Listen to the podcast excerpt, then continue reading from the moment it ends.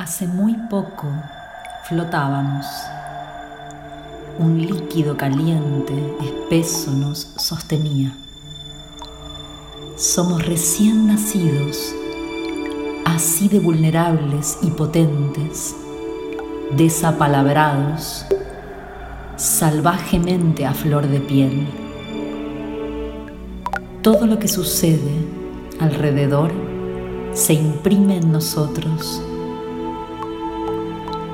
todo lo que flota en la atmósfera nos atraviesa el cuerpito blando, sin corazas.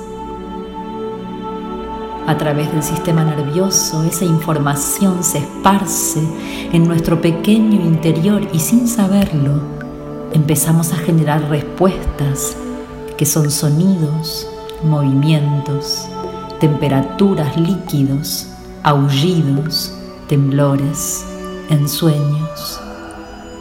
Y todo eso va quedando también grabado en nuestras células inquietas. El entrelazado adentro afuera ha comenzado. Y este arranque será como un tatuaje indeleble que nos va a acompañar toda la vida.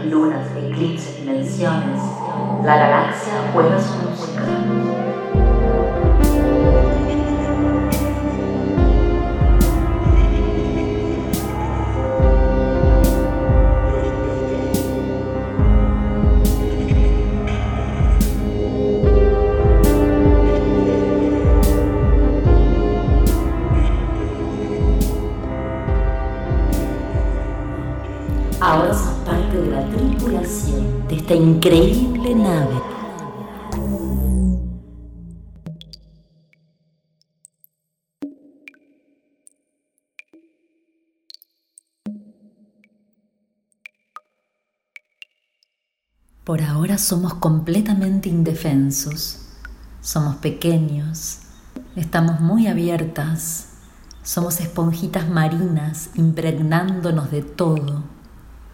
No tenemos conciencia, no sabemos de nosotros mismos.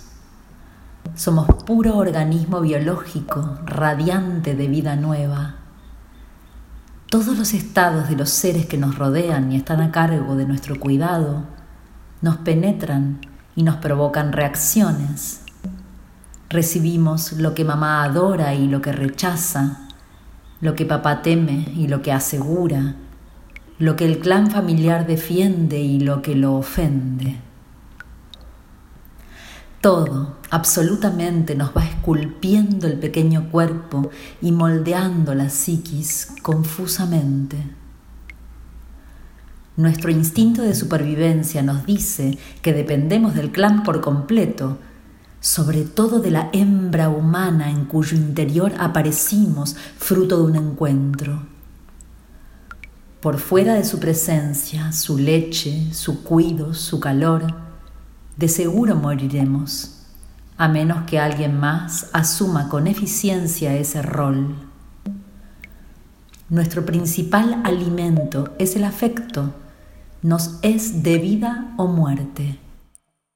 Por eso, la manera tan inconsciente en que lo estamos recibiendo ahora será luego la forma en que intentaremos seguir obteniéndolo siempre, temiendo de manera inconsciente morir si no nos llega. Esa modalidad del amor es totalmente dependiente, necesaria por supuesto, fundamental también, nutricia en su justa medida pero solo es funcional en este estadio primario en el que nos encontramos ahora y que podemos llamar cáncer. Energía tribal, familia, clan, manada, interior, círculo íntimo que nos identifica y protege. Se comprende por qué son tan importantes estos primeros años de vida. Sus inevitables marcas emocionales serán claves para todo lo que venga después. Lo que faltó, lo que sobró, lo que dio placer, lo que causó dolor.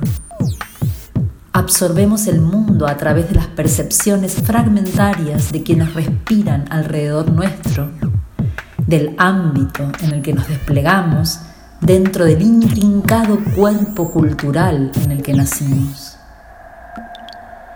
Somos hijas e hijos de todos esos velos y filtros. La manera en que reaccionamos a cada estímulo externo o interno las primeras veces, sin ninguna posibilidad de elaboración de lo que nos está ocurriendo, se nos imprime como un sello hecho de sustancia psíquica que con el paso del tiempo se va calcificando hasta que llega a ser un complejo mecanismo de emociones inertes y repetitivas. Un laberinto oscuro y resbaloso desfasado en el tiempo, completamente desactualizado, perdido en un pasado rancio, en el que seguimos siendo niñas impotentes aunque nos hayamos convertido en adultos hace rato.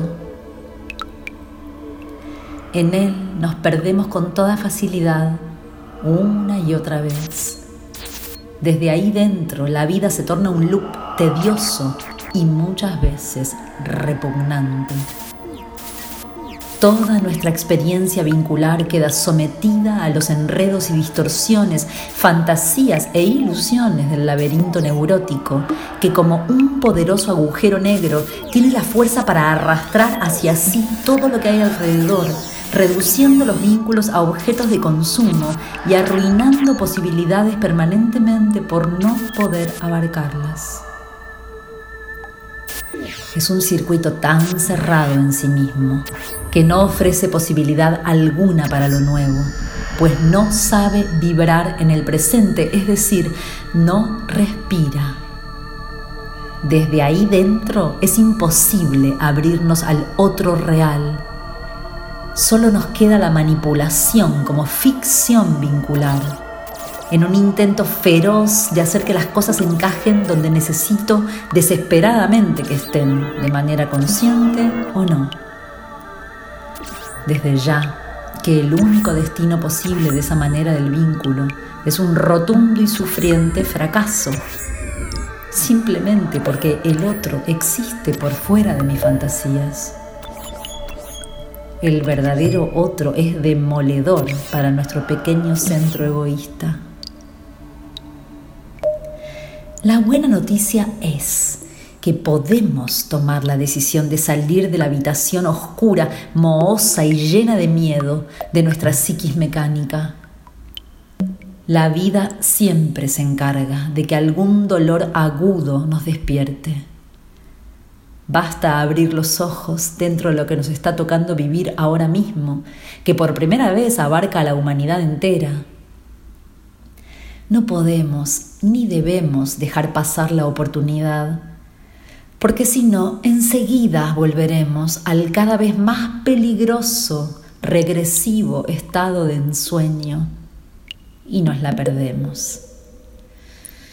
Si no aprovechamos estos tiempos para pegar el salto, ¿quién sabe luego cuánto tiempo ha de pasar hasta que tengamos otro de estos jugosos, dolorosos, desafíos despabilantes, sin contar con que si no nos avivamos ahora, la psiquis herida va a seguir afianzándose y fabricando en las sombras nuestros futuros enemigos cada vez más letales. Puede incluso llegar un momento en el que ya no tengamos la suficiente flexibilidad para salir del abismo.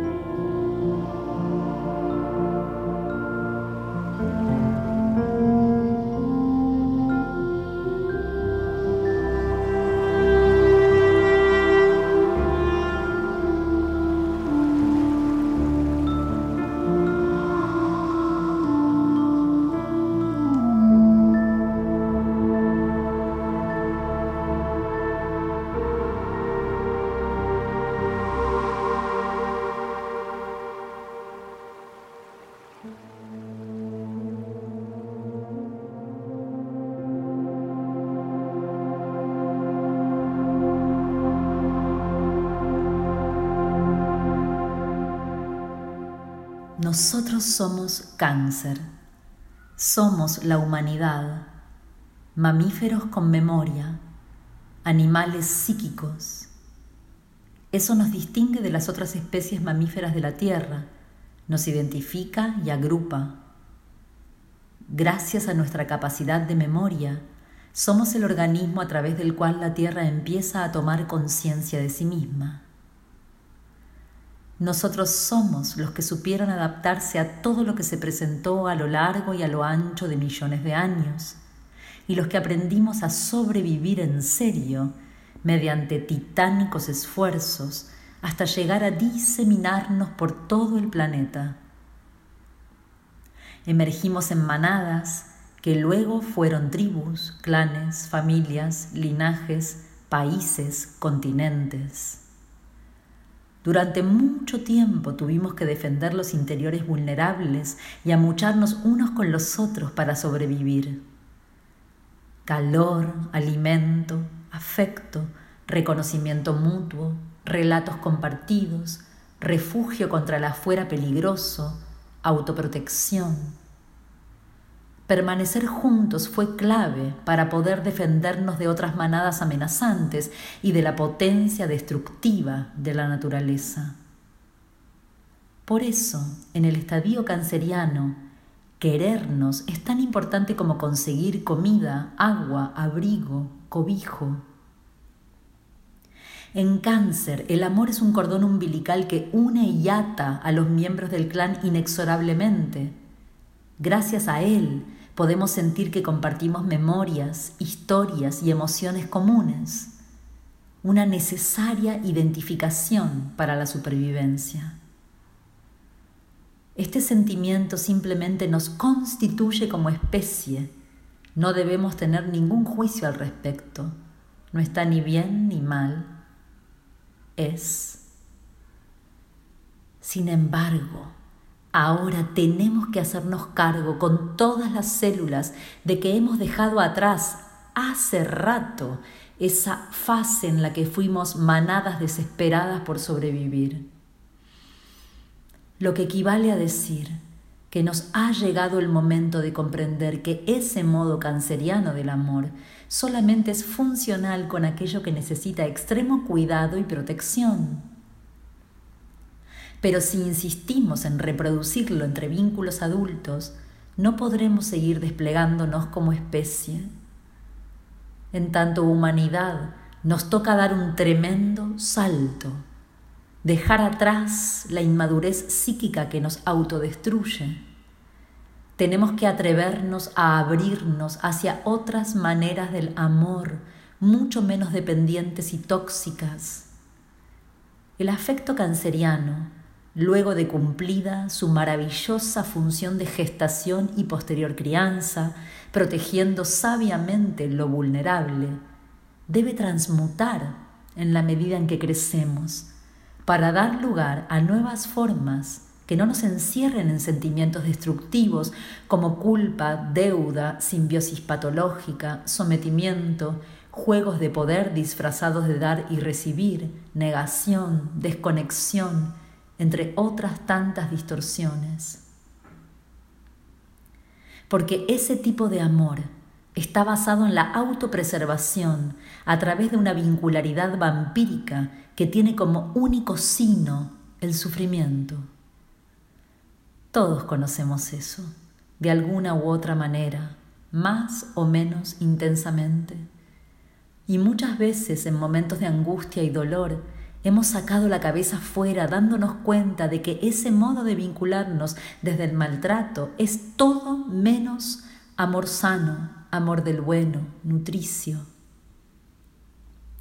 Sin embargo, volvemos a esas aguas turbias porque son las que conocemos y porque vislumbramos el enorme trabajo que implicaría atrevernos a deconstruir, no solo como una idea atractiva, Hablo de desarmar el núcleo enfermo en serio.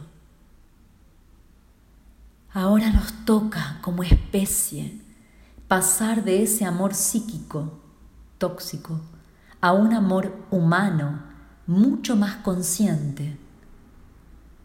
O tal vez podemos decir, ha llegado el tiempo de ampliar nuestra capacidad psíquica para que pueda abarcar e integrar muchos más armónicos en nuestras limitadas percepciones, transformándolas y enriqueciéndolas por completo. Habilitar la dilatación de esa psiquis canceriana fragmentada hasta que nos permite incorporar una reconfortante y vital sensación de totalidad que nos permita algún día sentirnos hijas e hijos del entero cosmos. Otra, frecuencia, de la cancerianidad es posible. Aunque no sepamos bien todavía qué es, ni cómo se descubre o vive, estoy segura de que eso que llamo aquí amor humano tiene que ser en su esencia mucho más atrevido más abierto y arriesgado, debe ser el despertar de un gran deseo de conectarnos conscientemente no solo con los que sienten y son como yo, sino con todo lo que está vivo, sin dejar nada afuera. Sentirnos parte de la humanidad en todas sus variantes, llegar a vibrar en profunda conexión también con las otras especies junto a las cuales existimos en la Tierra, animales, vegetales, minerales, elementales. Poder sentirnos la naturaleza misma y aún más, ese nuevo amor tiene que poder llegar a percibir que no solo somos la gran familia humana, somos familia terráquea. Somos células del sistema solar en el que nacimos. La galaxia entera es nuestra madre. Y si nos permitimos vibrar a full con esto, de a poco se nos va a empezar a abrir el deseo de entrar en vínculo con todas y cada una de las múltiples formas de vida que existen esparcidas por todas partes, las conozcamos aún o no.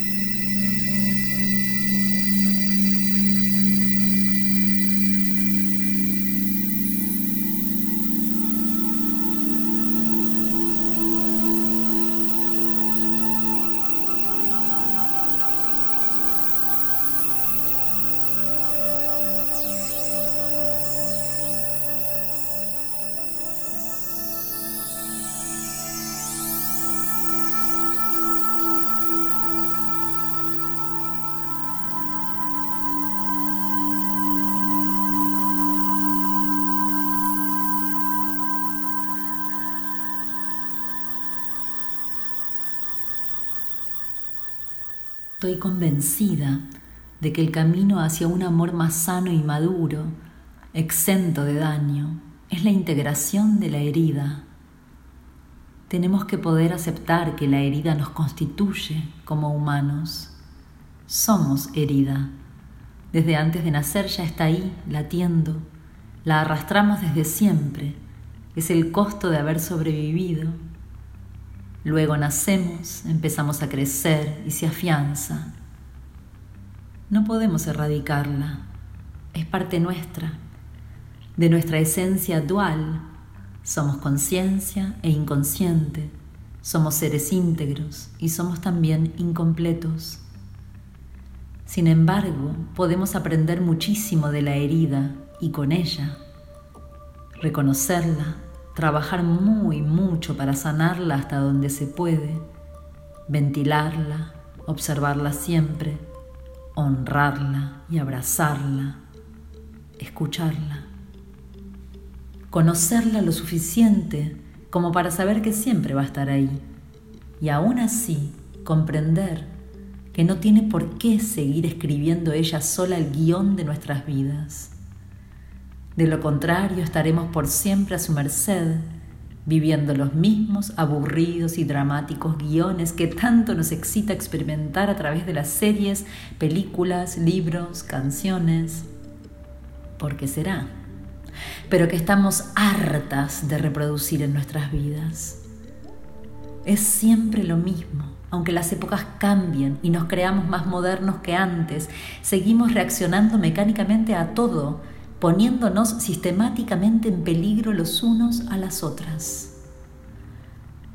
Poco a poco, la conciencia, ese gran tesoro que poseemos como humanos, tiene que ir abriéndose espacio, florecer.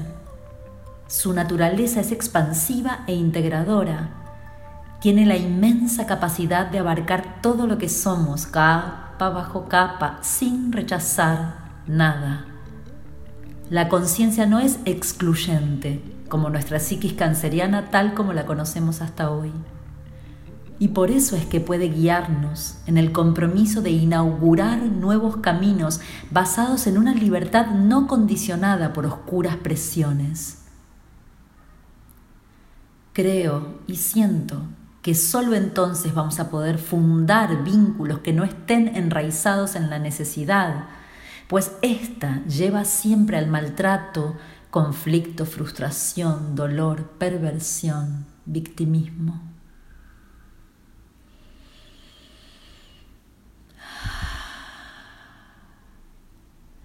Si deseas conectarte con la energía del signo de cáncer en tu vida cotidiana, la clave está en reflexionar sobre todo esto, aunque duela y justamente porque duele lo merece.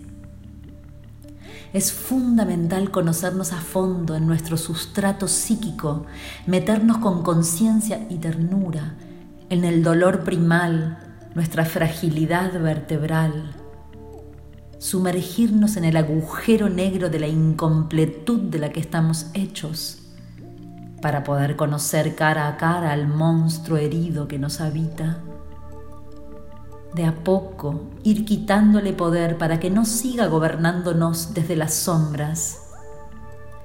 Y aún así tendremos que seguir estando atentas toda la vida a su presencia latente. El monstruo nunca muere. Por el contrario, en cuanto nos distraemos, azota.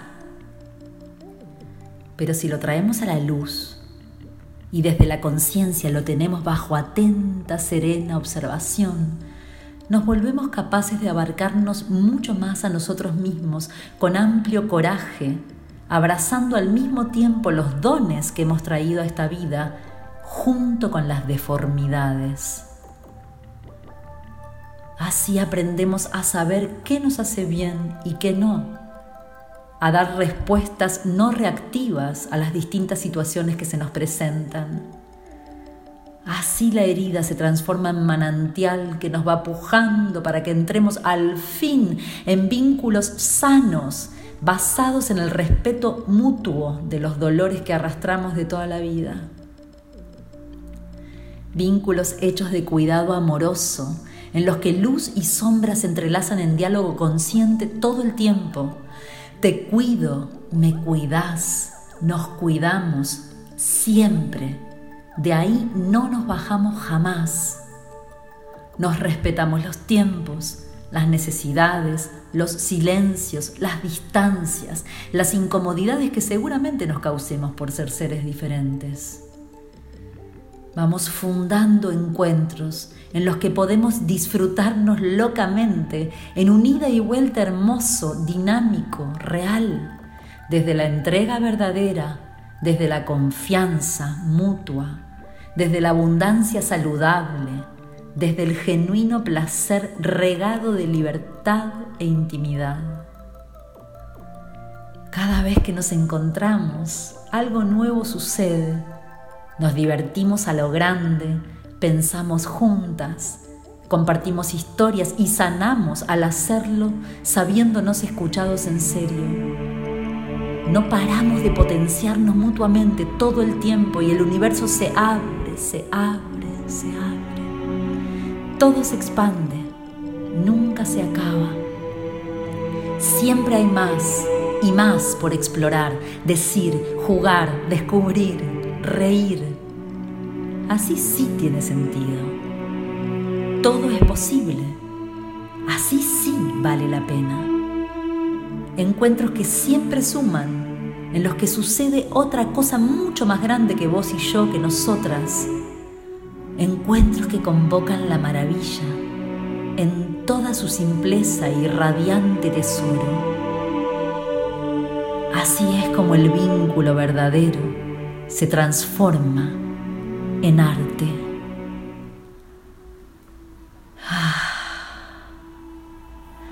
Se incendian las miles de neuronas de mi corazón cada vez que intento imaginar un mundo hecho de vínculos así.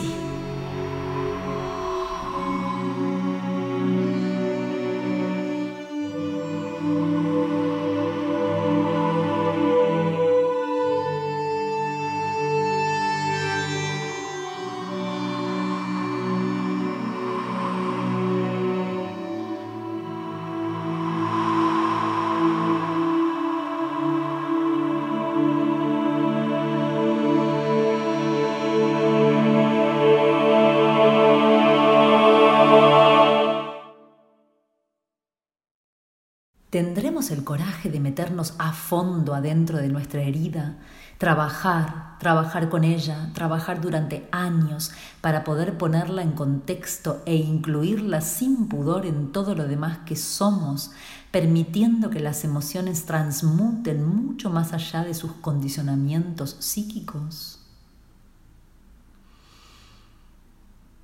Seremos capaces de seguir avanzando a través de nuevos circuitos neuronales dotados de inteligencia amorosa hacia otra manera de vincularnos con todo lo vivo? ¿Podremos abrirle la puerta a nuestra luna natal para que tenga el permiso que merece de entrar en diálogo sano y creativo con todo el resto de nuestra carta, o sea, nuestra identidad vincular? Llegaremos finalmente desde ahí a hacer vibrar en nosotros una luna consciente que nos haga de puente para poder transformarnos en la humanidad que puja adentro nuestro por ser? Ah. Con honestidad feroz diré que no sé si esto es posible a nivel masivo. Me encantaría mucho que lo fuera pero sí sé que esa posibilidad como tal es real, existe, me consta y porta consigo un inmenso valor. Llegar a ser quienes en verdad somos implica permitir que se enciendan en nuestros distintos cerebros, cráneo, entérico, corazón, unos códigos de despliegue que hasta ahora permanecían durmientes implica también un comprometido entrenamiento diario con todo lo que cuesta, lo sé. Pero al grito de sí, quiero, he hecho de esta investigación mi apuesta de vida. De ahí no me bajo hasta mi último aliento.